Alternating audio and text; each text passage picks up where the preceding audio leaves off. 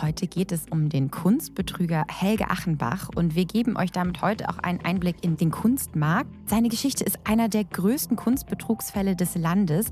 Ein Krimi, der in den feinsten Kreisen der Bundesrepublik gespielt hat. Es ging damals um Urkundenfälschung. Er soll Rechnungen manipuliert und frisiert haben und seine Kunden um Millionenbeträge geprellt. Wir haben sogar die Kunsthistorikerin und gleichzeitig Zeugin des damaligen Falles, nämlich seine Ex-Frau Dorothee Achenbach interviewt. Und als dann der Tag kam, als er in den freien Vollzug gelangte, hat er sich also nicht mit den Kindern und mir verabredet, um einen schönen Spaziergang zu machen nach so langer Zeit, sondern hat die Presse einbestellt. Und da habe ich gemerkt, das Ego ist in der Enge der Zelle noch gewachsen. Macht und Millionen. Der Podcast über echte Wirtschaftskrimis.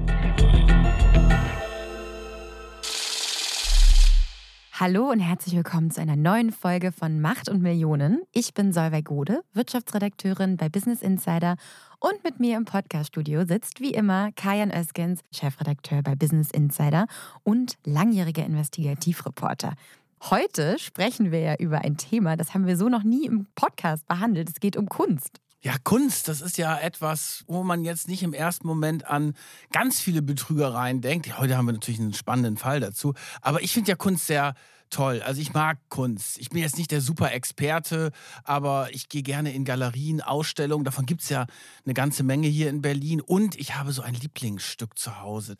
Ah, das finde ich immer toll, wenn ich da drauf gucke. Das ist eine Bronzestatue von einer Frau, die bei mir auf dem Tisch steht. Und die gibt mir immer ein gutes Gefühl, wenn ich die sehe. Und ist das von einem bekannten Künstler? Ja, ich glaube, der ist nicht so bekannt. Ich habe es auch noch nicht schätzen lassen. Der innere Wert ist natürlich viel größer. Aber ich weiß ja, dass du noch eine viel größere, intensivere Kunstaffinität hast als ich. Ja, ich kann heute auch mal was Persönliches teilen. Mein Freund ist nämlich Künstler privaten Bereich, also hat auch noch einen anderen Job. Aber ich habe das jetzt so ein bisschen über die Zeit, in der wir zusammen sind, mitbekommen, wie er das alles so jetzt aufbaut. Und das ist total interessant. Wir gehen natürlich auch sehr, sehr viel auf andere Ausstellungen. Er hat jetzt auch schon mehrere eigene Ausstellungen gehabt. Und das ist total spannend, das so mitzubekommen und auch diesen Schaffungsprozess und dann natürlich auch die Frage, wie kommerziell will ich da eigentlich werden? Weil Kunst kann ja auch kommerziell vermarktet werden. Und darüber werden wir heute auch sprechen. Da geht es ja teilweise um irrsinnige Summen, die da für gewisse Werke von bekannten Künstlern erzielt werden. Und da habe ich jetzt eben schon so einen kleinen Einblick über meine Beziehung gehabt und bin da sehr gespannt, worüber wir da heute noch sprechen werden. Ja, das ist doch toll. Ich war ja auch in einer seiner Ausstellungen. Das war übrigens eine ja. super coole Location in so einem Berliner Bunker. Aber jetzt machen wir nicht so ja. Werbung für deinen Freund, sonst kriegen wir ein Compliance-Problem. da müssen wir ja aufpassen. Dann gehen wir jetzt genau. zu dem aktuellen spannenden Kunstkrimi. Genau, heute geht es um den Kunstbetrüger Helge Achenbach und wir geben euch damit heute auch einen Einblick in den Kunstmarkt, die Kunstberatung und wir haben sogar die Kunsthistorikerin und gleichzeitig Zeugin des damaligen Falles, nämlich seine Ex-Frau Dorothee Achenbach interviewt. Sie war bei uns zu Gast im Podcast und Helge Achenbach war nicht nur in seiner Heimatstadt Düsseldorf bekannt, sondern auch weltweit. Seine Geschichte ist einer der größten Kunstbetrugsfälle des Landes, ein Krimi, der in den feinsten Kreisen der Bundes Bundesrepublik gespielt hat. Achenbach war Kunstberater, beriet die Reichen und Schönen, baute die Sammlung von Firmen und aber auch kunstinteressierten Privatpersonen, zum Beispiel von Erben eines Discounter-Imperiums, das sehr bekannt ist, und hat Millionen verdient. Aber dann begeht er einen folgenschweren Fehler, der schließlich zu einer sehr dramatischen Situation am Düsseldorfer Flughafen führt. Und zwar ist das im Juni 2014. Achenbach kommt gerade aus den USA zurück. Er war gerade in Brasilien. Und an seiner Seite ist Dorothee Achenbach. Sie steigen aus dem Flieger aus. Es ist der 10. Juni 2014. Sie wollen schnell nach Hause zu ihren Kindern. Doch dazu kommt es nicht. Aber Dorothee Achenbach schildert uns diese dramatischen Momente.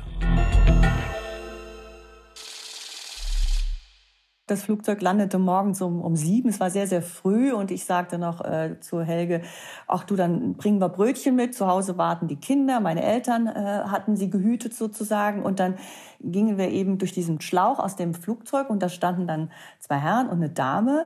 Die stellten sich vor als Kriminalpolizei und guckten ganz streng und fragten, sind Sie Herr Achenbach?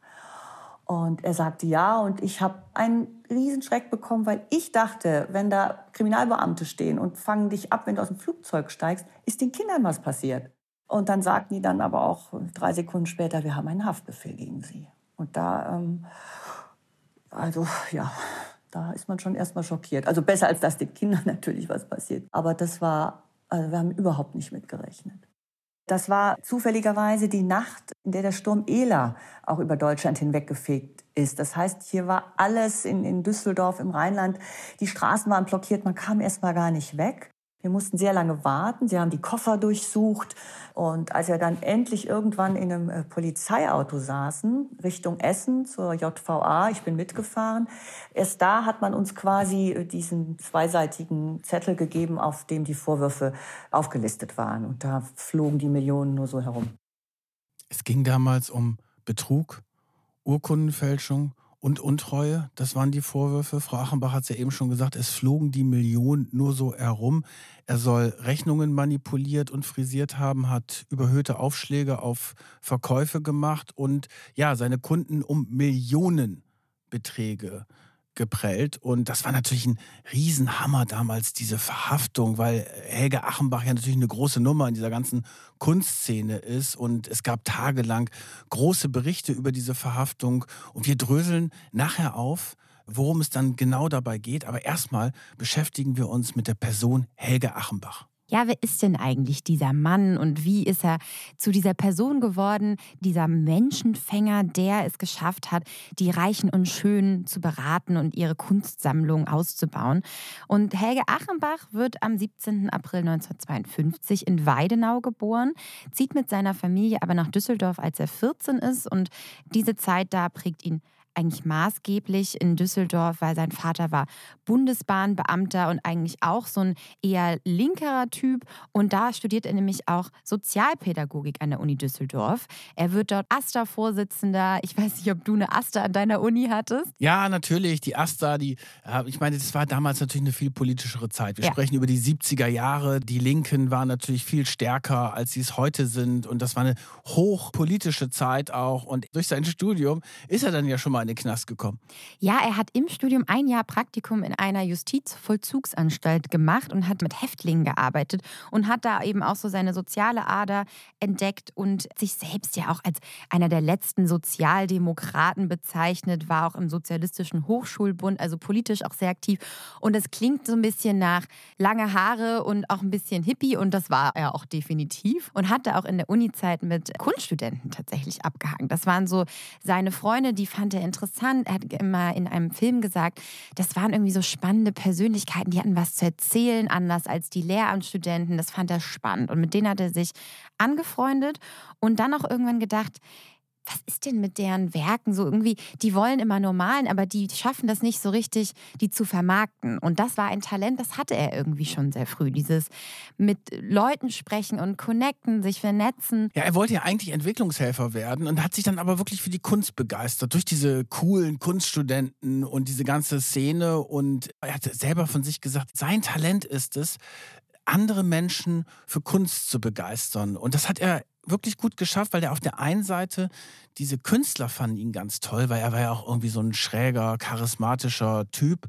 Und dann hat er es aber auch geschafft, die Kunden dafür zu bekommen. Und dann hat er angefangen, eine Kunstberatung aufzubauen. Das ist ja aber erst später. Wir müssen davor vielleicht noch sagen, dass er erstmal eine eigene Galerie aufbaut. Also erstmal geht ja. er eigentlich diesen klassischen Weg in der Kunstszene. Äh, genau, er hat mit der Galerie angefangen und Galerie ist schon echt ein mühsames Geschäft. Ne? Also gibt es einige Absolut. wenige, die damit sehr gut verdienen, aber sehr viele knapsen da wirklich am Existenzminimum. Genau, und da ist, glaube ich, auch so ein Scheideweg ja oft, ne, den wir in der Kunst aufmachen. So diese Trennung zwischen Kunst und Kommerz. Und Helge Achenbach hat aber gesagt, Kunst und Kommerz muss keine Trennung sein. Das kann auch gut zusammen funktionieren. Deswegen war seine Idee eigentlich, diese Künstler halt ihnen mehr Geld zu verschaffen und natürlich auch mehr Sichtbarkeit. Und deswegen hat er seine erste Galerie 1973 eröffnet mit einem damaligen Kollegen, Dietmar Lörl hieß der. Und das war ein Zimmer über einer Buchhandlung damals in Düsseldorf, also ganz klein. Und das lief dann echt gut. Und er hat damit auch interessante Kunstleute aus der Düsseldorfer Szene begeistert und hat dann 75 schon eine eigene Galerie geleitet als Geschäftsführer, die Junior Galerie und hat da auch schon Ausstellungen von Heinz Mack oder eben auch Friedensreich Hundertwasser sogar schon organisiert. Also hat es da irgendwie sehr schnell hochgeschafft. Und dann hast du ja schon gesagt, dann geht er in die Beratung. Ja, das ist dann ein ganz anderer Markt dann. Und das ist diese Verbindungsstelle. Also, dass du der Verbindungsmann bist zwischen den Kunden und den Künstlern. Also er hat ganz viele Künstler kennengelernt. Ich glaube, Josef Beuys war er sehr eng. Jörg Immendorf, da war er dann später sogar der Trauzeuge. Er hat dem Immendorf, als er so krank war, auch immer wieder Geld gegeben. Und was hat der Immendorf gemacht? Der hat das dann leider für Drogen und Prostituierte ausgegeben. Aber er ist da richtig eingetaucht in diese Künstlerszene und ist bei denen auch gut angekommen. Also Beuys, auch noch Gerhard Richter. Gerhard Richter, das sind wirklich natürlich große Namen. Und da hatte er einen engen Draht zu.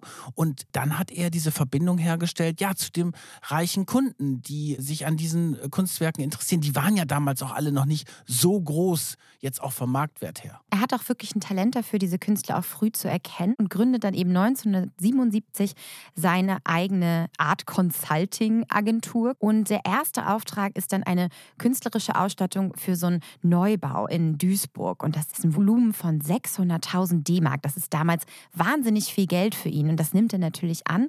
Und das ist so dieser Grundstein für seine Kunstberatung, die er da aufbaut. Und dann hat er natürlich, ja, dieses Portfolio, das reicht schon mal. Und dann kann er damit sich viel mehr aufbauen und andere große Firmen oder eben Architekten ansprechen und sagen, hey, baut ihr gerade ein neues Gebäude? Ich könnte euch die Kunst dafür stellen. Und das kam dann natürlich immer mehr in Mode, dass die Unternehmen darauf geachtet haben, wenn sie ein neues Gebäude gebaut haben, also ob es jetzt IBM war, die Commerzbank oder TUI oder auch die Allianz. Er hat dort diese Kontakte zu diesen Unternehmen aufgebaut und wir kennen das ja, wenn wir so in Foyers gehen von Unternehmenszentralen, da hängen dann natürlich die ganzen tollen Bilder und es war dann auch so ein Trend. Ne? Also, dass die Unternehmen gesagt haben, das ist gut fürs Image, wenn wir so eine eigene Sammlung haben, wenn wir da unsere Geschäftsfreunde dazu einladen, Werbekunden und so weiter. Also, dass dann die Kunst auch eine ganz wichtige Rolle spielt, ja, in der Verkaufe der Unternehmen vom Image her.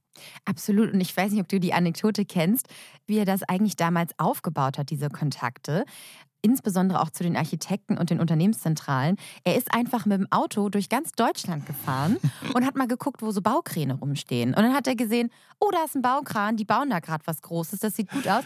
Hat ja. sich dann das Bauschild, das ja oft dann davor steht, angeguckt, hat sich den Architektennamen da rausgeschrieben und hat die angerufen und hat gesagt, ja, hallo, ich bin Helge Achenbach und äh, ich würde Ihnen gerne ein bisschen Kunst verkaufen. Und das hat funktioniert. Wahnsinn, oder? Absolut. Das war ja ist auch so ein hemdsärmeliger Typ, der sehr offen auf die Leute zugeht und du hast ja schon gesagt, Menschenfischer ist und diese Firma wuchs dann aber auch Stück für Stück, weil das Geschäftsmodell war sehr gut und er hat dann auch verschiedenste Büros aufgemacht und seine Kunstberatung ist dann halt immer größer geworden. Ja, er hat trotzdem gleichzeitig auch noch dieses Galeristenleben auch noch so ein bisschen weiter betrieben. 1992 hat er zum Beispiel dann auch bei der Documenta, das ist eine sehr wichtige Kunstmesse in Kassel, die hat er mit einer Skulptur von Jeff Koons mhm. ausgestattet. Mhm. Das ist die Papi-Skulptur gewesen. Da haben wir ein Bild hier davon. Das ist eine riesige Skulptur aus Blumen, die aussieht wie ein Hund. Deswegen Papi von Welpen. Und Jeff Koons ist ja auch einer der bekanntesten zeitgenössischen Künstler. Den fand ich auch immer super cool. Das gefällt mir jetzt ehrlicherweise nicht so gut hier. Also es, ist, es sieht nee. ja groß aus, aber also weiß ich nicht. Aber das ist ja das ist ja das Spannende bei der Kunst, ne? Ja, was man mag. Was man mag, über Geschmäcker streiten. Du kannst ja nicht sagen, oh, das ist jetzt, ich meine, wenn du vielleicht meine Bronzestatue zu Hause siehst, denkst du, oh Gott, was hat er sich denn dahingestellt? Also er hat es jedenfalls wirklich geschafft, die berühmtesten Künstler der Welt auszustellen und zu platzieren. Und von 2002 bis 2014 wird er dann sogar Geschäftsführer und Miteigentümer einer der elitärsten und privaten Kunstsammlungen Deutschlands, und zwar der Kunstsammlung Rheingold. Da sind wirklich viele Unternehmergrößen auch mit investiert. Und da hat er dann eben auch Anteile sogar daran. Aber das ermöglicht ihm natürlich auch einen luxuriösen Lebensstil. Der kauft sich mehrere Villen gemeinsam dann auch mit seiner Frau Dorothee Achenbach, die ja auch Kunsthistorikerin ist. Die lernen sich übrigens kennen durch die Arbeit in seinem Büro. Sie fängt bei ihm an zu arbeiten. Ja, und die haben dann zusammen ein tolles Jet-Set-Leben auch. Die sind viel am Reisen, bauen sich gerade ein neues Haus, läuft alles eigentlich total super. Helge Achenbach fährt auch sehr gerne Oldtimer und hat sogar einen alten Bentley S1 von dem Künstler Josef Beuys, den du auch schon erwähnt hast. Neben den Unternehmen, die er beraten hat und den Ausstellungen, hat er dann noch einen weiteren, sehr ja, lukrativen Geschäftszweig aufgebaut. Und zwar arbeitet er dann auch direkt für die Reichen, also für Milliardäre, die ihre eigenen privaten Kunstsammlungen aufbauen wollen. Also sie wollen jetzt für sich zu Hause quasi entscheiden, welche Gemälde sie dort erwerben. Und die berät er dann direkt. Und das ist auch eine sehr spannende Geschichte, weil da natürlich ein großer Markt da ist. Und er hat ja auch die Kontakte, weil er gesellschaftlich natürlich auch sehr aktiv ist. Und eben natürlich auch als Investment. Also selbst wenn diese Familien, die da sehr viel Geld zur Verfügung haben, vielleicht keine Ahnung von Kunst haben, haben sie aber verstanden, dass das natürlich eine schlaue Investitionsmöglichkeit ist. Und das sind ja teilweise Werke, die damals in den 90ern oder Anfang der 2000er noch gekauft wurden, die jetzt heute mindestens 30 Prozent mehr wert sind. Also das ist ja wirklich der Wahnsinn. Und es ist ja nicht, dass jeder sein Gemälde dann eine Ausstellung gibt, sondern es finden natürlich auch ganz viele toll, das einfach zu Hause nur für sich zu haben. Man kennt das ja vielleicht auch von diesen Kunstauktionen, wo es dann irgendwann heißt, ja, das Bild wird dann für 5 Millionen, aber dann an einen anonymen Bieter oder einen Anwalt, der eingeschaltet ist, weil natürlich diese Leute dann nicht selber auftreten wollen und es halt einfach die Kunst für sich nach Hause holen. Jetzt hast du die Auktionen schon angesprochen. Das ist vielleicht ein gutes Stichwort, um einmal kurz diese Kunstszene und diese Welt eigentlich zu erklären. Ja, natürlich werden Bilder dann versteigert von berühmten Künstlern, vielen ja auch, die schon verstorben sind teilweise. Und ich glaube, das berühmteste Auktionshaus der Welt eigentlich Christie's, das ist in den USA. Und die haben zum Beispiel einen Jahresumsatz allein von 7,1 Milliarden. Wahnsinn. Jahresumsatz. Wahnsinn, das ist eine Riesenbranche inzwischen. Ja, das ist jetzt eben eine ganz neue Welt, in die wir auch mit unserem Podcast hier mal eintauchen. Und Helge Achenbach ist da ja auch nicht der einzige Kunstbetrüger. Es gab ja zum Beispiel auch diesen Kunstfälscher Beltracchi in Deutschland, der da ganz bekannt ist. Der hat ja aber ein bisschen was anderes gemacht. Der hat die Werke wirklich selber kopiert mhm. und so getan, als ob das große Meisterwerke wären. Erzähl da nicht so viel davon, weil ich glaube, da machen wir auch noch einen Podcast zu. Genau, aber ich will sagen, da haben auf jeden Fall einige Menschen diesen Markt für sich auch entdeckt, um da ein bisschen nicht so legales Geld mitzumachen. Aber das Interessante ist ja eigentlich auch, wie dieser Wert für Kunstwerke festgelegt wird, weil der wirkt ja teilweise so ein bisschen aus der Luft gegriffen, aber es gibt da ja tatsächlich einen Faktor. Und das hat uns Dorothee Achenbach jetzt als Kunsthistorikerin auch einmal erklärt. Es kommt ja immer auf die Seltenheit des Werkes an. Denken Sie an diesen Leonardo da Vinci, von dem keiner so wirklich genau weiß, ist es einer? Aber das ist ja eine Sensation. Oder jetzt die Marilyn von Warhol, die auch eine Geschichte dazu hat. Dieses Bild, in das eine Performance-Künstlerin mal geschossen hat. Das ist ja immer eine Story behind. Und es ist immer eine Ausstellungsgeschichte. Ja, wo waren die Künstler, Künstlerinnen ausgestellt? In welchen Galerien waren sie zu sehen? Was haben sie im Secondary Market gebracht? Also da gibt es schon knallharte Faktoren, die da eine Inzidenz haben, für was ein Bild wert ist am Ende. Und trotzdem gibt's immer noch natürlich so eine Percentage rauf und runter. Aber es ist eine sehr, sehr exklusive Welt, die das im Prinzip bestimmt. Aber ich sage, wo kein Käufer, da kein Markt. Wenn es keiner kauft, dann wird es ja auch nicht passieren. Aber es gibt ja immer einen Markt. Gerade jetzt übrigens. Das erlebe ich übrigens auch. Ich beschäftige mich ja jetzt durch meinen privaten Hintergrund viel damit. Und ich weiß zum Beispiel auch über meinen Freund, dass der Faktor, wie teuer ein Bild wird, natürlich auch damit zusammenhängt, wie groß das Bild ist. Bei gemalten Bildern zum Beispiel. Da wird man natürlich dann die Leinwandkosten auch mit einberechnen und die Materialkosten. Je nachdem, was es für ein Material ist, wird es ja auch nochmal teurer. Also all sowas spielt da mit rein. Und dieser Faktor, den Dorothee Achenbach angesprochen hat, wo kein Markt ist, ne, das ist ja klar, klar, wenn jemand sagt, ich finde, das ist Kunst, ich finde, das ist super und das sagt auch noch jemand, der Einfluss hat, ist es ja relativ volatil eigentlich. Und deswegen ist dieser Kunstmarkt ja auch so anfällig für Betrug. Und warum genau, das hat uns Dorothee Achenbach jetzt auch nochmal erklärt. Die Welt ist insofern anfällig für Betrug, weil einiges noch natürlich über Bargeld auch geht. Und selbst wenn das jetzt nicht mehr mit Bargeld ginge, also jemand, der betrügen oder hintergehen oder Geld waschen will, der schafft es immer mit einer gewissen Energie. Ich denke, da gibt's immer neue Wege. Und da ist die Kunst insofern anfällig, weil ich meine, wer entscheidet, was ist dieses Bild, was ist diese Skulptur wert? Das ist ja eine Community, die das in irgendeiner Weise festsetzt, aber es ist niemals in Stein gemeißelt. Und da sind ja auch, das wissen Sie selbst aus den Auktionen, jetzt kommt ein Bild unter den Hammer, das ist mit 200 Millionen taxiert. Das sind Dimensionen, die sind einfach jenseits von jedem, ja, fast gesunden Menschenverstand. Und jetzt ist die spannende Frage, wie wird aus der Success Story Helge Achenbach der Betrügerfall?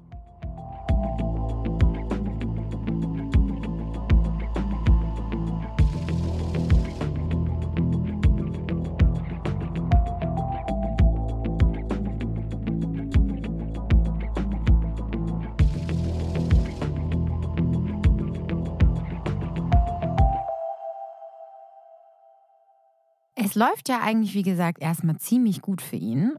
Im Nachhinein stellt sich dann aber heraus, dass der Anfang vom Ende eigentlich schon 2001 war, weil er sich verzettelt. Er steigt einfach in viel zu viele Geschäftsfelder ein, außerhalb der Kunst. Er gründet dann Restaurants und Clubs. Das ist dann seine Linie Monkeys. Also da hat er eben auch einen Nachtclub und Restaurants in Düsseldorf. Alles natürlich ganz exklusiv.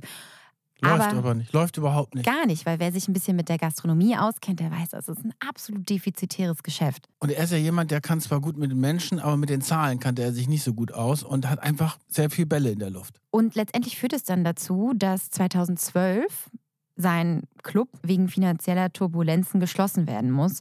Er hat später mal gesagt, dass er während dieser Zeit Kosten im laufenden Monat von 100.000 Euro hatte. Ja, und da war natürlich so, dass auf der anderen Seite dieser Kunstbereich ganz gut gelaufen ist. Und da sollten quasi mit den Geldern dann die Löcher gestopft werden. Er hat es dann auch geschafft, die renommierte Privatbank Bärenberg aus Hamburg ins Boot zu holen und mit denen zusammen einen Fonds aufzumachen und ins Geschäft mit dieser Kunstberatung auch einzusteigen. Du hast ja eben davon gesprochen, welche Summen dort auch unterwegs waren. Und er hat dann mit der Bärenberg Bank zusammen dann deren Klienten, deren reiche Klienten angesprochen und ihnen diese Beratung angeboten, dass er für die dann auch diese Bilder kaufen soll. Die Idee war, dass sie quasi so eine Art Kunstsammlung aufbauen für diesen Fonds und die Bilder dann auch immer wieder an Galerien und Museen und sowas vermieten und durch Verkäufe dann eben auch eine Rendite erzielen für die Anleger von diesem Fonds. Und in diesem Booklet, wie die dann diesen Fonds, der ja neu war, vermarktet haben, haben sie dann zum Beispiel auch angepriesen, dass Helge Achenbach ja, das nachgewiesen wurde, dass in seinen 109 Vermarktungen davor hatte er eine Rendite von 30 Prozent. Also das ist ja wirklich eine Traumrendite. Normalerweise erzielt man sowas am Kapitalmarkt ja nicht. Und im Sommer 2013, ungefähr ein Jahr vor der Verhaftung, gibt es einen Vorfall, der quasi eine Wende einleitet. Einer der Kunden der Bärenberg Bank war der reiche Pharmaerbe Christian Böhringer. Und der hatte auch dort investiert und dann ist ihm etwas aufgefallen. Der hatte nämlich auch Werke von diesem Kunstfonds gekauft und ihm ist aufgefallen, dass Helge Achenbach eigentlich Events und all sowas veranstaltet mit Kosten, die er eigentlich gar nicht durch diese Provision, die er da auch erhält, wieder reinholen kann. Er fand, es passte irgendwie nicht zusammen und hat sich dann nochmal die Rechnung genau angeguckt und hat dann Unregelmäßigkeiten festgestellt und hat festgestellt, Helge Achenbach hat ihn um 1,2 Millionen Euro betrogen. Das ist natürlich eine Riesensumme und die Bärenberg Bank hat das dann gecheckt und hat auch gesehen, oh Gott, das stimmt, die Vorwürfe von Böhringer stimmen. Der Achenbach hat es dann auch zugegeben und man hat dann die Zusammenarbeit mit Achenbach beendet, also Achenbach raus bei der Bärenberg Bank. Er musste dann auch die Gelder wieder zurückzahlen. Böhringer hat diese 1,2 Millionen Euro bekommen, hat von einer Strafanzeige abgesehen, weil man dort in diesem reichen elitären Zirkel natürlich das alles eher so still und heimlich beerdigt. Aber dann hat die Bärenberg Bank diese Informationen über die dubiosen Geschäftspraktiken an jemand gegeben in der Albrecht-Familie, also die Eigentümer von Aldi. Jetzt haben wir die Connection zu Aldi da und jetzt wird es nämlich richtig spannend. Im Herbst 2013 gelangt die Information, dass Helge Achenbach im Kunstmarkt mit zweifelhaften Methoden unterwegs ist, an die Witwe von Berthold Albrecht. Alle unsere Podcast-Hörerinnen und Hörer, die die Aldi-Folge gehört haben, wissen jetzt, Berthold Albrecht, das war einer der Söhne von dem Aldi Nord-Gründer Theo Albrecht und seine Frau heißt Babette und der Berthold ist bereits 2012 gestorben und zu diesem Zeitpunkt hat gerade seine Witwe wegen der Erbschaftssteuer alle möglichen Oldtimer und Gemälde, die er von Helge Achenbach vermittelt bekommen hat, geschätzt. Und da ist die darauf gestoßen, dass das mit den Zahlen irgendwie nicht so richtig hinkommt. Und dann hat sie sich das angeguckt und hat dann diese Information von der Bärenbergbank bekommen, weil die Verbindung zwischen Achenbach und Berthold Albrecht, die war sehr eng und sie hat das Ganze jetzt untersuchen lassen und dann hat sie gesehen, oh, der Helge Achenbach, der hat uns ja ganz schön beschubst bei der ganzen Geschichte.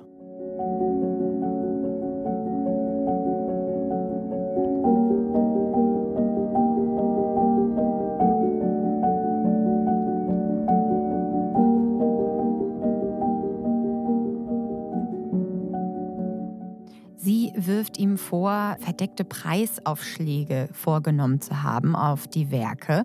Und man muss dazu wirklich nochmal sagen, dieses Verhältnis von Berthold und Helge, ja. die waren befreundet. Es war eine enge Männerfreundschaft, hat der Richter später auch gesagt. Ein Verhältnis von einem tiefen, unumstößlichen Vertrauen. Die haben sich über Jahre da wirklich kennengelernt. Die Ehepaare sind auch zum Beispiel immer in dem Monkeys-Restaurant von ihm essen gegangen. Die Kinder kannten sich.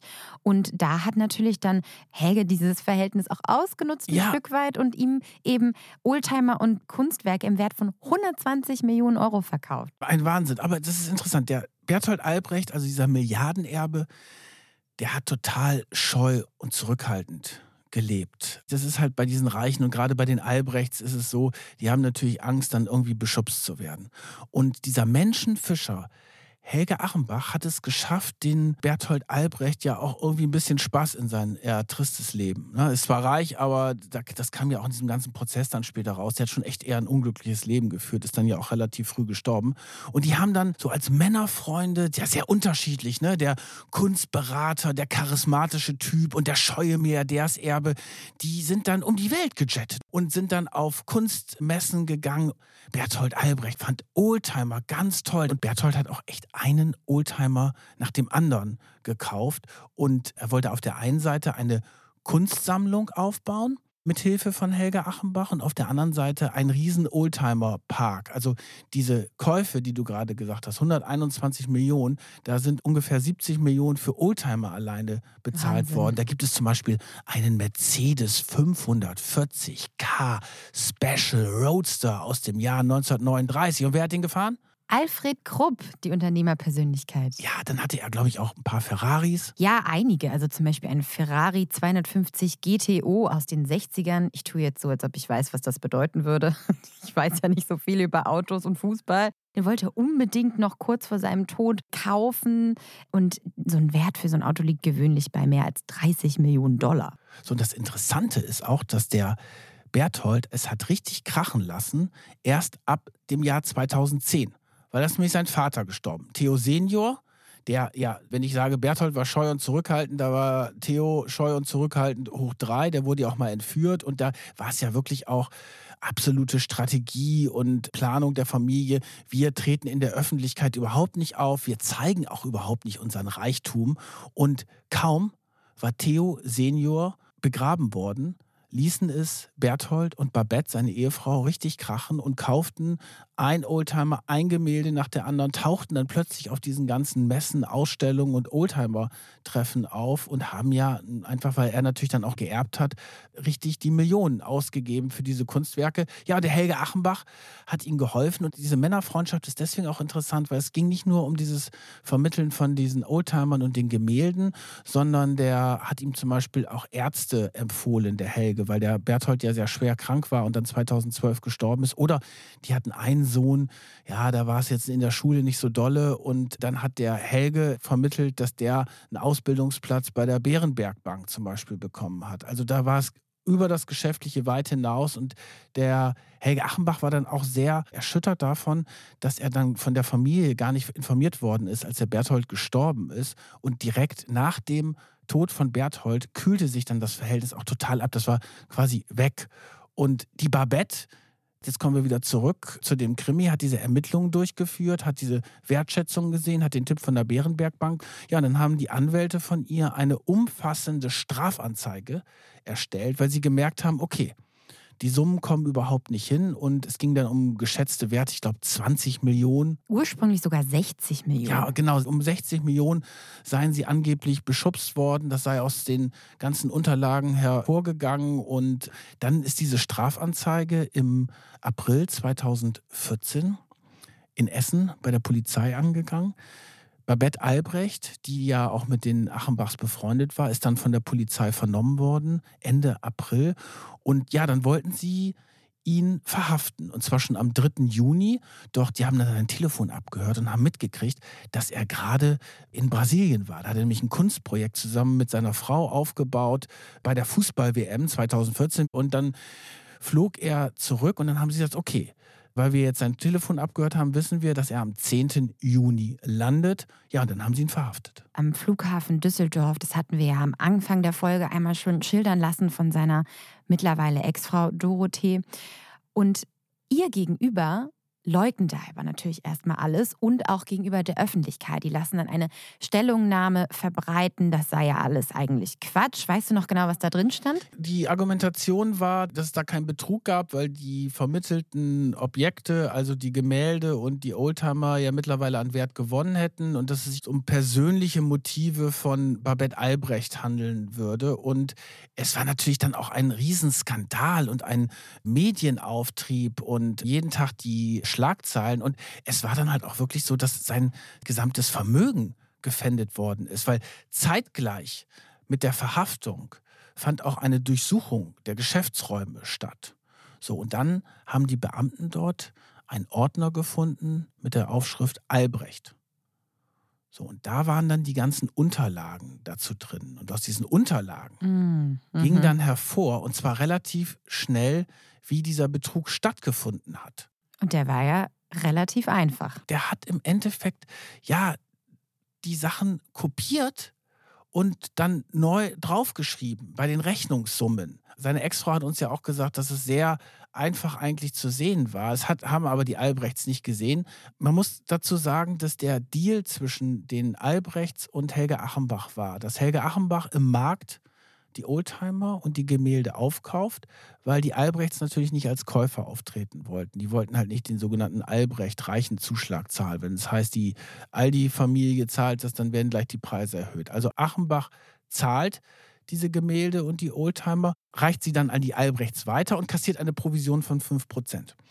Und er hat dann aber die Rechnungsbeträge verändert mit ja wirklich einfachsten Mitteln, vor allen Dingen mit dem Kopiergerät und hat dann Dollar in Euro umgerechnet. Und so kam es dann zu diesen überhöhten Preisen. Ein Beispiel ist ein Picasso-Gemälde.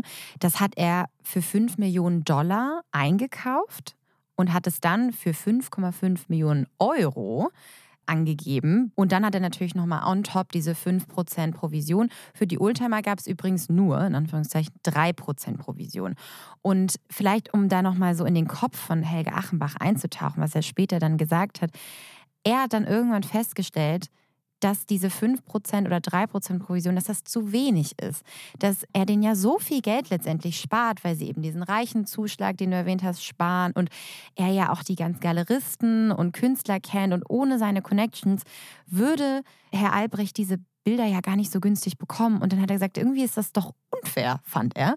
Und gesagt, ich verdiene daran viel zu wenig hat aber dann nicht nochmal die Provisionssumme nachverhandelt. Das hätte er theoretisch einfach machen können. Das muss man ja dazu sagen. Er hätte ja sagen können, meine Provision ist 20 Prozent oder sowas. Und ich glaube, auch sein Männerfreund Berthold wäre dann angesichts seines Vermögens auch einverstanden gewesen, da ein bisschen was bei der Provision raufzugeben. Hat er aber nicht gemacht. Ja, und dann kamen natürlich diese ganzen finanziellen Probleme mit den Restaurants. Dann musste er halt die Löcher stopfen und hat halt überhöhte Rechnungen gemacht, hat diese halt mit sehr einfachen, aber ja, dann, dann doch effektiven Mitteln manipuliert. Und das war dann aber relativ schnell für die Erben, also die Babette, die hatten ja noch fünf Kinder, nachzuchecken, dass es dort einen ja offensichtlichen Betrug gegeben hat. Er selber, Helge Achenbach, hat das aber erst einmal alles abgestritten und ist dann auch gegenüber seiner Frau da nicht besonders konkret geworden.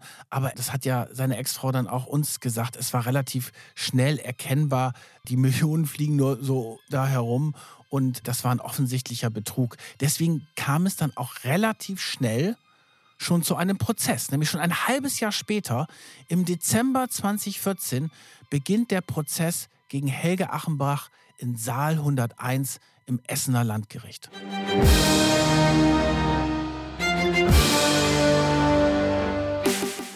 Und jetzt geht der Medienprozess um Helge Achenbach los. Insgesamt übrigens sind es nicht nur Babette, die da Forderungen stellen, sondern auch 100 Anspruchsteller. Die kommen auf Forderungen von insgesamt 50 Millionen Euro. Es geht um wahnsinnige Beträge. Und jetzt tauchen dann natürlich Helge Achenbach vor Gericht auf, seine Ex-Frau und natürlich auch Babette.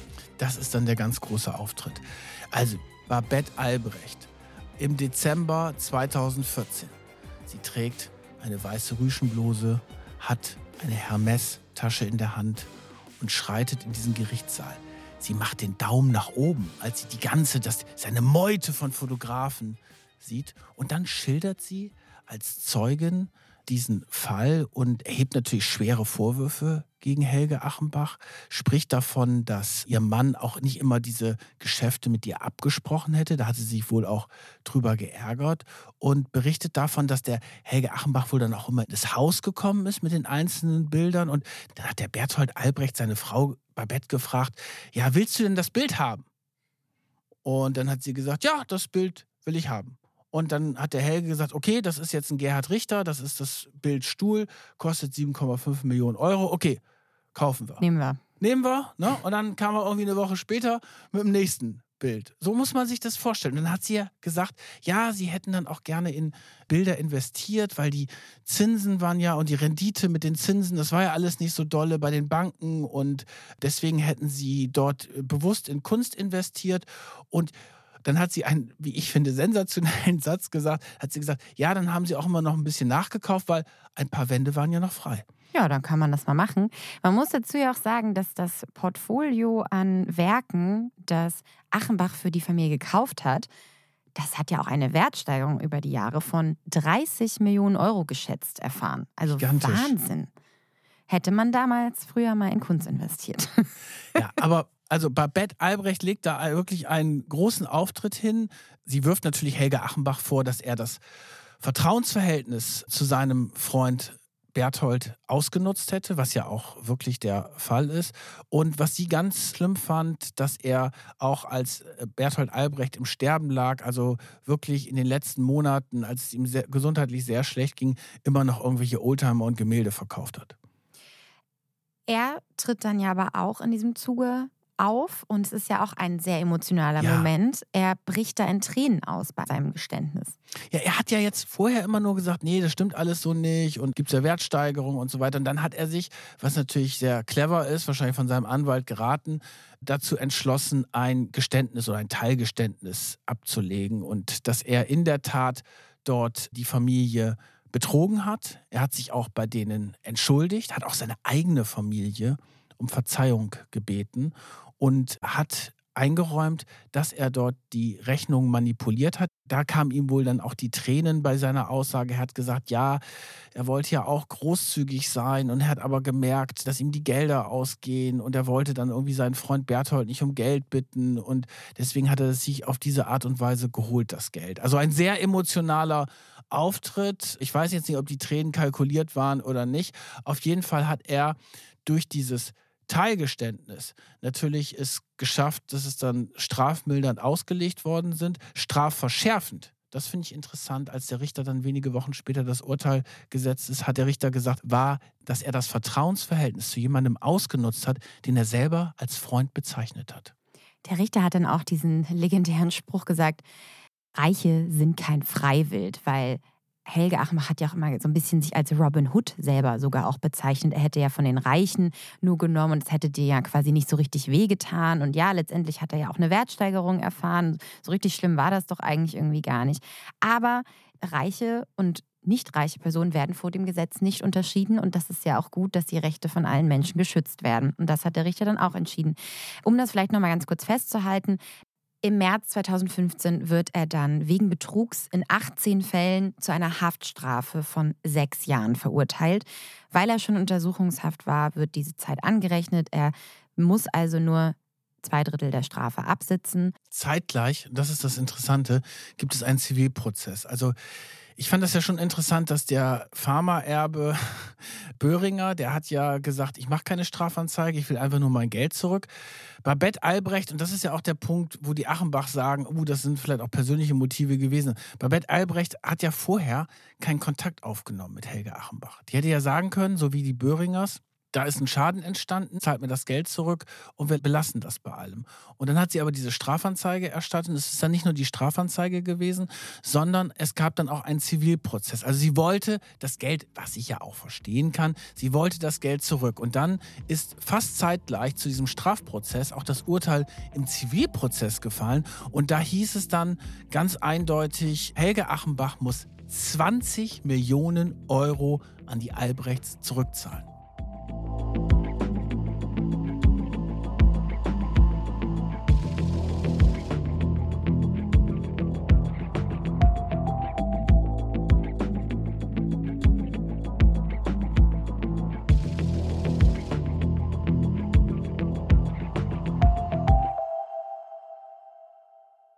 Man kann sich vorstellen, was diese Schuldenlast letztendlich mit jemandem macht. Seine ganzen Villen wurden gefändet, seine ganzen Konten wurden gefändet. Insgesamt 2500 Kunstwerke von ihm wurden zwangsversteigert, damit halt irgendwie diese Insolvenzmasse von diesen 20 Millionen allein äh, gefüttert werden kann. Und Helge Achenbachs Familie hat dadurch ja wirklich alles verloren und musste ein ganz anderes Leben führen als vorher.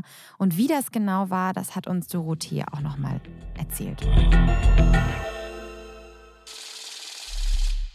Wir haben ja alles verloren. Also ich habe zwar immer gearbeitet, aber das reichte natürlich nicht, um den normalen Kostenapparat zu decken. Wir hatten gerade ein Haus vollendet, da mussten die Zinsen und die waren damals sehr hoch und die Tilgung äh, musste getragen werden, die Schulen mussten bezahlt werden. Man hat ja plötzlich einen gigantischen Kostenapparat, aber es kam nichts mehr rein. Also die Konten waren ja alle gesperrt und ich konnte dann eine Zeit von meiner Substanz leben, aber äh, auch nicht sehr lange. Ich musste dann das Haus verkaufen, weit, weit unter Wert.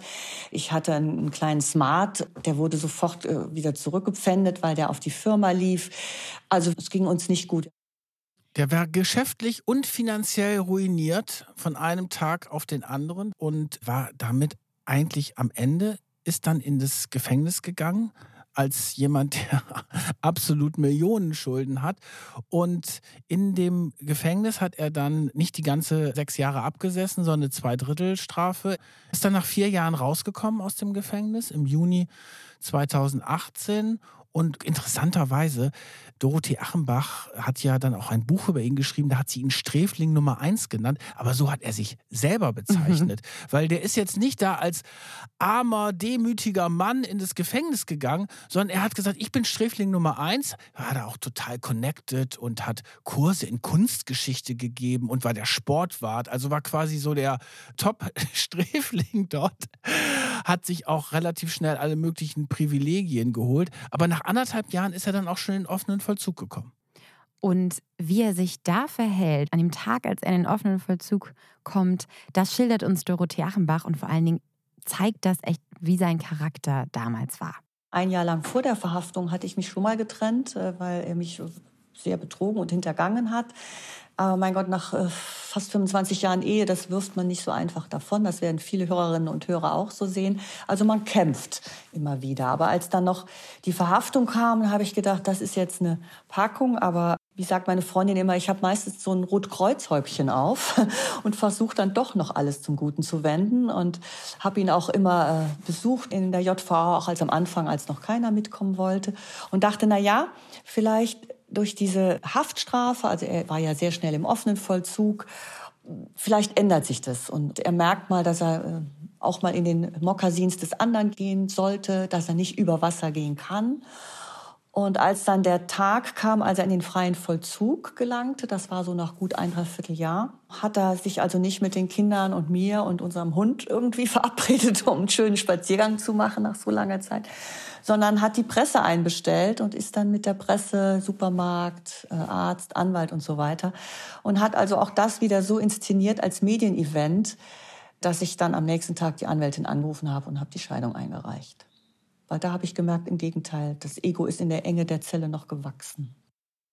An dem Tag, als er dann wirklich komplett auf freien Fuß kommt, macht er ja auch etwas Interessantes. Ja, im Juni 2018 kommt er aus dem Gefängnis raus und geht dort einkaufen bei der Familie, die er ja betrogen hat. Er geht zu Aldi und kauft sich ein Stück Kuchen. Da gibt er sich dann ja irgendwie wieder sehr bodenständig, aber wir haben ja jetzt auch da eine ganz andere Geschädigte. Wir haben ja Dorothee Achenbach, die geschädigt wurde durch sein Verhalten und vor allen Dingen seine Familie. Sie hat das alles gerade einmal schon mal geschildert. Sie ist ja unverschuldet, muss man ja wirklich sagen, in diese Situation geraten, weil sie wusste ja von diesen Betrügereien nichts. Das ist ja auch vor Gericht klar geworden, dass sie da jetzt nicht involviert war. Und die hat natürlich dann auch dieses ganze Medienspektakel dann erlebt. So, da ist das ganze Leben natürlich massiv durcheinander geraten und ein wahnsinniger gesellschaftlicher Absturz natürlich auch. Ja, und dann hat sie auch noch ihren Mann verloren. Das hat sie dann aber äh, freiwillig gemacht. Von dem hat sie sich dann scheiden lassen. Ja, sie hat ihm ja selbst gesagt, er hat sie betrogen mehrfach. Sie wollte sich eigentlich schon, bevor er ins Gefängnis kam, einmal von ihm trennen,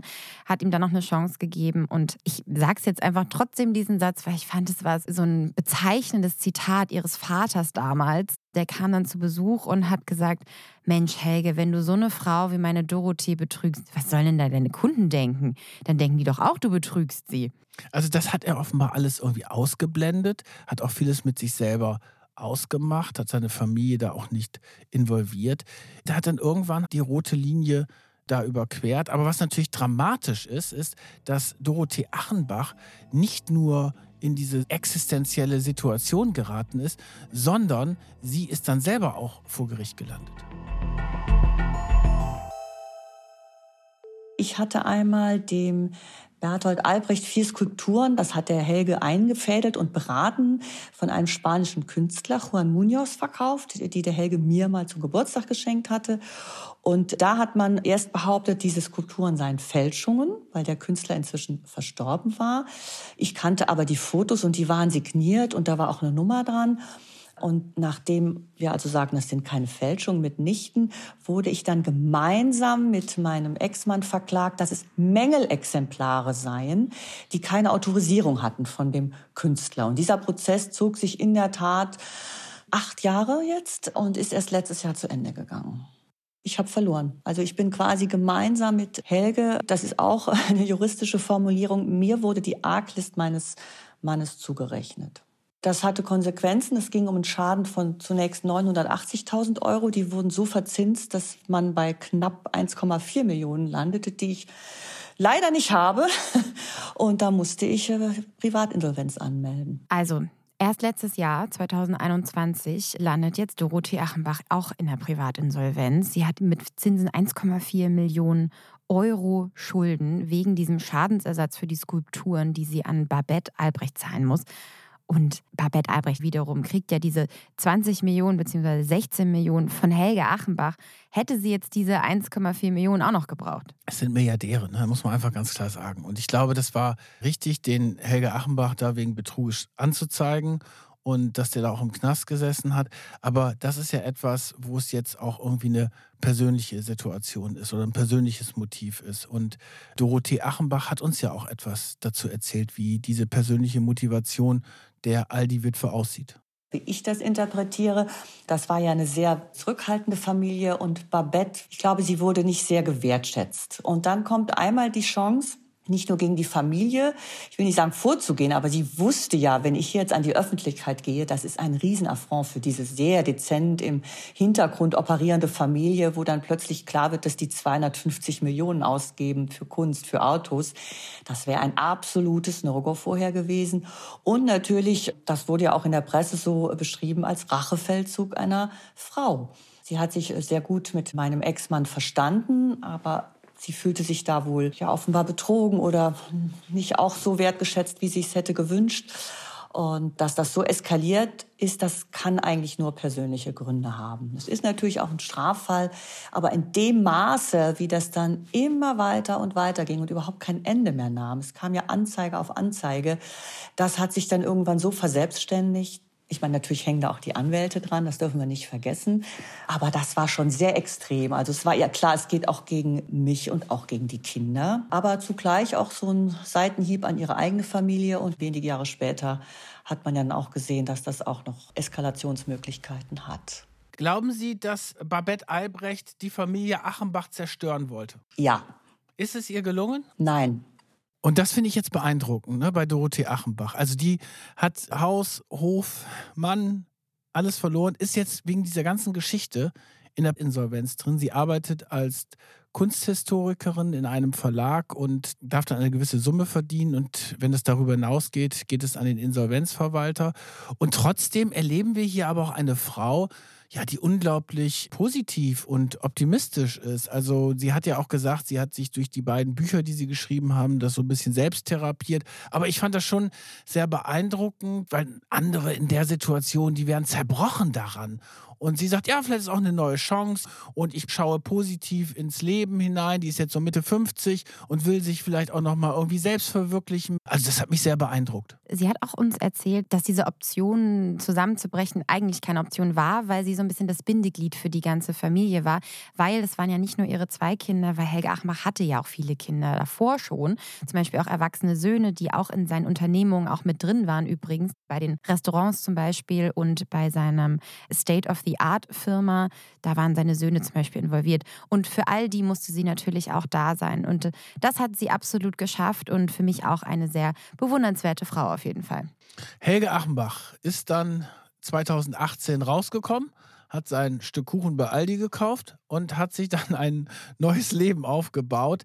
Der betreibt jetzt einen Verein, einen Kunstverein. Ja, er lebt jetzt auf einem Hof, einem, einem alten Bauernhof, ein Kunsthof, den er nennt Culture Without Borders.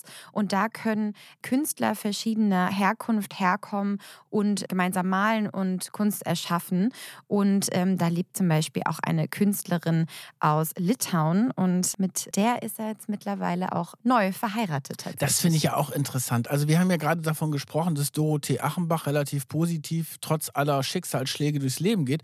Und Helge Achenbach, der wirkt ja auch nicht gerade wie ein zerbrochener Mann. Also er hat natürlich jetzt auch Interviews gegeben. Er hat natürlich auch davon gesprochen, dass die Gier ihn in den Knast gebracht hat. Das war der fatalste Fehler seines Lebens. Er hat das mit einem Crash wie mit einem Flugzeug verglichen. Aber gleichzeitig macht er auch weiter. Und das finde ich ja trotz aller Betrügereien auch irgendwie bewundernswert, dass der jetzt sich so was Neues aufbaut und jetzt nicht so sagt, oh Gott, äh, mein ganzes Leben ist vorbei, sondern er hat jetzt auch angefangen zu malen. Der Mann, der die großen Künstler betreut hat und kennengelernt hat, hat sich jetzt im späten Alter, er ist jetzt gerade 70 geworden, selber nochmal verwirklicht und hat angefangen zu malen. Seine Schulden, die hat er jetzt in einem Interview auf 30 Millionen taxiert aktuell. Die wird er ja auch nie abarbeiten können.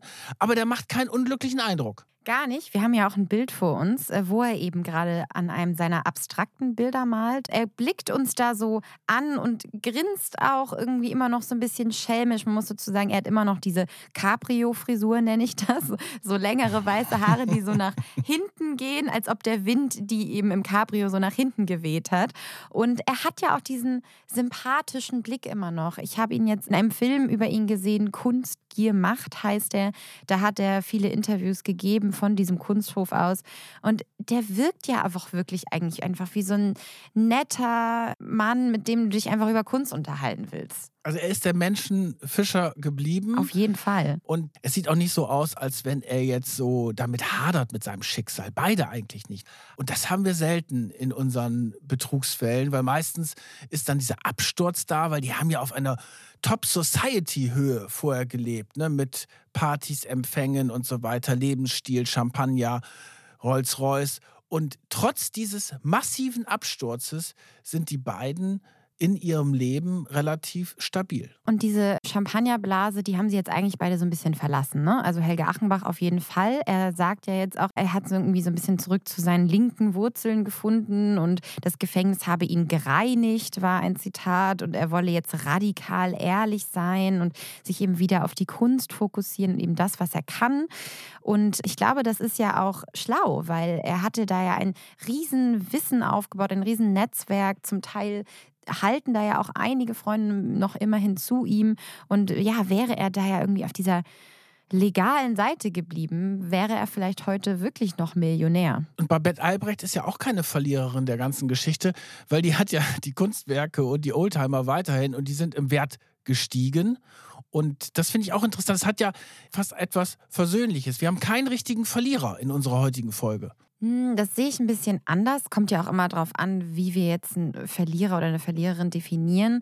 Dorothee Achenbach hat jetzt erstmal noch zwei weitere schwere Jahre vor sich, bis sie aus der Privatinsolvenz kommt. Dann kann sie aber natürlich wieder neu durchstarten. Und sie hat ja auch immer noch ihr Wissen über Kunst als Kunsthistorikerin. Und wir haben ja eben in dieser Folge auch viel über Kunst als Investment und Wirtschaftsobjekt gesprochen. Und Dorothee Achenbach hat zum Beispiel auch gesagt, dass es immer ein gutes Investment ist, weil selbst wenn das Bild sich vielleicht nicht so gut entwickelt wie das Aktienportfolio, dann hat man ja zumindest Freude daran. Und das sehe ich zum Beispiel ja auch so. Ich habe auch in Kunst investiert, jetzt nicht viel Geld, aber kleine Werke und hoffe natürlich auch, dass sie sich ein bisschen steigern. Aber selbst wenn ist das egal, weil es in meiner Wohnung hängt und ich mich jeden Tag daran erfreue. So, jetzt müssen wir zum Schluss nochmal über eine These von dir sprechen. Ja. Die finde ich sehr spannend und die hat mich auch ein bisschen zum Nachdenken angeregt. Und zwar die These, wer seine Frau betrügt, der betrügt auch andere mit Geld. Ja, das habe ich dir im Vorfeld erzählt, dass das meine These ist, weil ich das schon so oft gelesen oder mitbekommen habe, dass eben Menschen, die nicht mit Geld umgehen können oder da auch Probleme haben, Schulden aufbauen, auch häufig im privaten Bereich äh, nicht treu sind und es da auch nicht schaffen. Und wir haben dann mit unserer Psychologie-Expertin hier in der Redaktion gesprochen. Dr. Fanny Jiménez. Genau. Und Fanny hat nämlich gesagt, das hängt mit der Impulskontrolle zusammen, weil die Menschen dann ja ihre, ihre Bedürfnisse und ihre Impulse nicht kontrollieren können, dann quasi alles wollen. Sie wollen immer mehr Geld oder eben immer mehr Dinge aufbauen, immer mehr kaufen und häufen Schulden an. Gleichzeitig natürlich aber auch im privaten Bereich vielleicht mehrere Beziehungen oder äh, One-Night-Stands haben. Und das fand ich sehr, sehr spannend, dass diese These offenbar auch bestätigt wurde. Also Achenbach ist natürlich der prädestinierte Fall dafür. Und wir haben jetzt also auch was, ja, schon fast psychologisch-wissenschaftliches dadurch erfahren. Ja, und er hat ja letztendlich auch selbst gesagt, dass ihn diese Zeit auch nicht glücklich gemacht hat und jetzt versuche er quasi zu sich selbst zurückzufinden. Und das wünschen wir ihm natürlich auch. Wir vor allem wünschen wir das aber natürlich auch Dorothee Achenbach. Und ich glaube, damit sind wir jetzt am Ende dieser Folge. Ah, ist jetzt ein schöner Abschluss gewesen nochmal. So richtig so ein bisschen warme Gefühle am Ende. Also wir sind heute richtig in eine neue Welt, in die Kunstwelt tief eingetaucht. Ich hoffe, es hat euch Spaß gemacht. Mir hat es auf jeden Fall sehr viel Spaß gemacht. Falls ihr das auch so interessant fand, meine These über Betrügen und Geld und noch mehr von unserer Psychologin Fanny Jiménez hören wollt, dann hört doch mal den Podcast Zuhören, Karriere machen. Der ist auch von uns, von Business Insider. Findet ihr überall, wo es Podcasts gibt, Spotify, Apple und Co. Da würden wir uns sehr freuen, wenn ihr da mal reinhört. Ja, vielen Dank fürs Zuhören heute und dann hören wir uns in der nächsten Folge wieder. Tschüss.